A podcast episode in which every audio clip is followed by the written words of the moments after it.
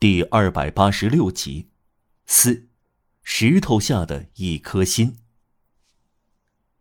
将宇宙缩小到一个人，将一个人扩展到天主，这就是爱情。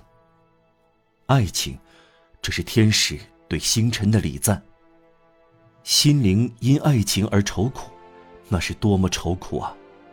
那个充满世界的人不在眼前，是多么空虚啊！意中人变成天主，那是实实在在的事。倘若万物之父显然不是为了心灵而创造万物，为爱情而创造心灵，可以理解天主也会为此嫉妒。只要瞥见那边紫飘带白褶泥帽下嫣然一笑，心灵就进入幻想之宫。天主在万物之后，但万物隐藏着天主。事物是黑色的。人是不透明的，爱一个人，就是使之透明。有的思索是祈祷，有时不管身体是什么姿态，心灵却在下跪。分开的情侣，通过千百种虚幻而真实的事物，排遣分离。别人阻止他们相见，他们不能通信，他们找到许多神秘的交流方法。他们互相传递鸟语花香，孩子的笑声，阳光，风的叹息，星光，天地万物。为什么不行呢？天主的一切创造都是为爱情效劳，爱情足够强大，让大自然传递它的信息。哦，春天，你是一封我写给你的信。未来属于心灵。而不是精神。爱，这是唯一能占据和充满永恒的东西，必须永不枯竭，才适于无限。爱情具有心灵本身的特质，两者同一本质。爱情像心灵一样，是神圣的火花同样不可腐蚀、不可分割、不可穷尽。这是我们身上的着火点，是不朽和无限的，什么也不能限制，什么也不能熄灭。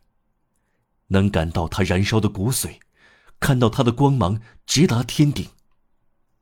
爱情哟，崇拜，互相理解的头脑多么欢悦，互相交流的心灵多么欢悦，互相交融的目光多么欢悦。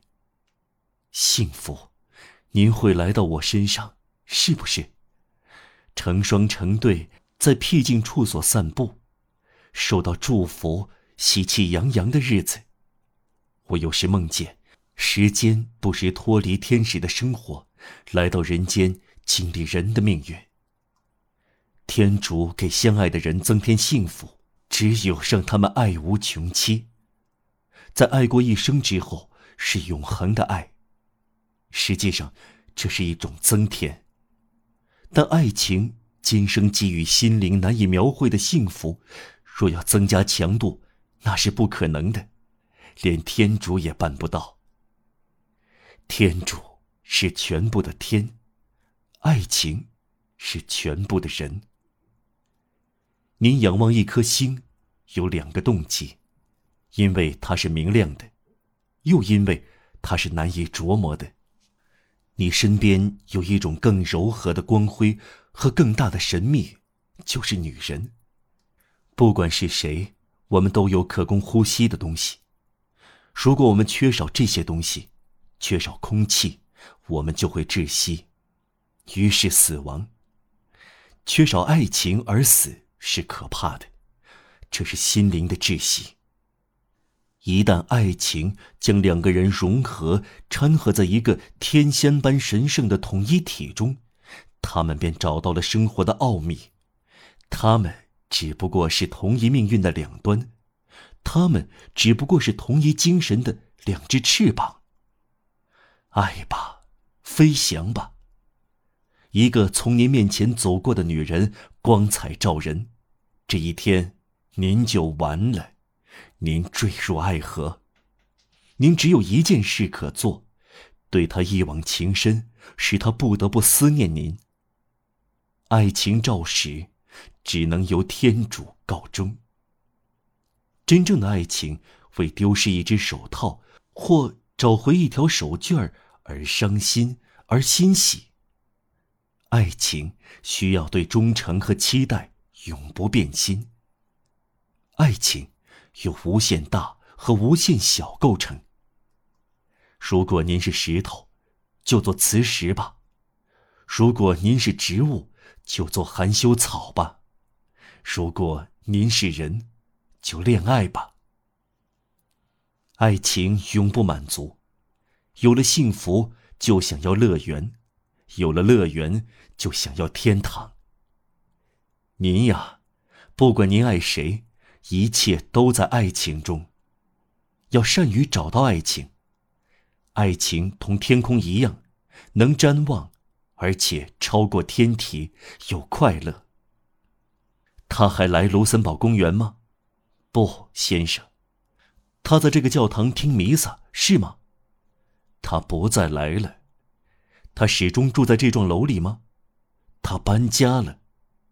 他住在哪里？他没有说。不知道心上人的地址。多么令人愁惨呐！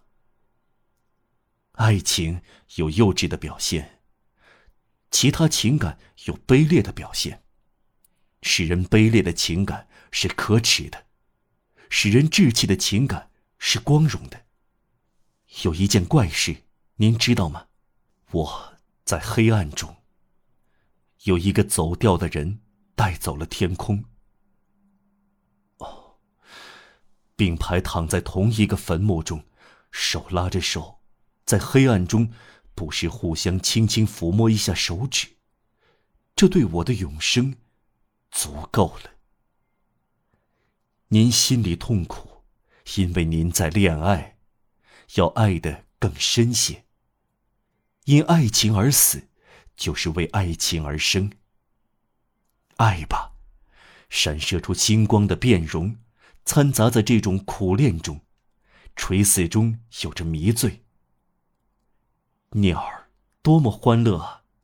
它们因为有巢，所以才歌唱。爱情是畅快的呼吸天空的空气。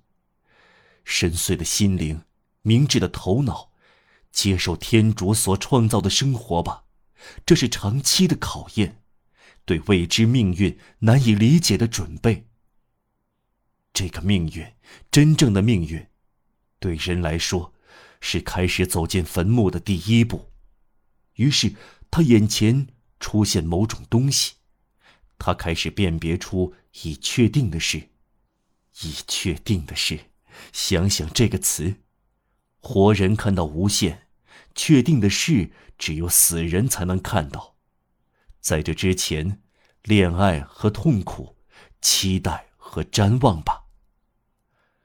唉，不幸属于只爱躯体、形状和外表的人。死亡会把这一切夺走。尽力去爱心灵，您就会重新找到他们。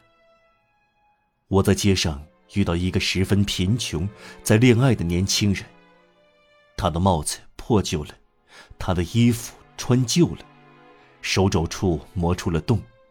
水渗进他的鞋子，而星星渗进他的心灵。被人爱是件大事。恋爱，这事儿还要大得多。由于激情，心灵变得英勇无畏。它的成分纯而又纯，只依赖高尚和伟大的感情。邪念不会萌芽，正如冰山上。不长驯马。高尚而平静的心灵，摆脱了平庸的感情和激动，俯瞰人间的乌云和阴影，疯狂、谎言、仇恨、虚荣、不幸，安居于蓝天，只感到来自命运深处的强烈震动，仿佛高山感到地震一样。如果没有人在恋爱，太阳。会熄灭。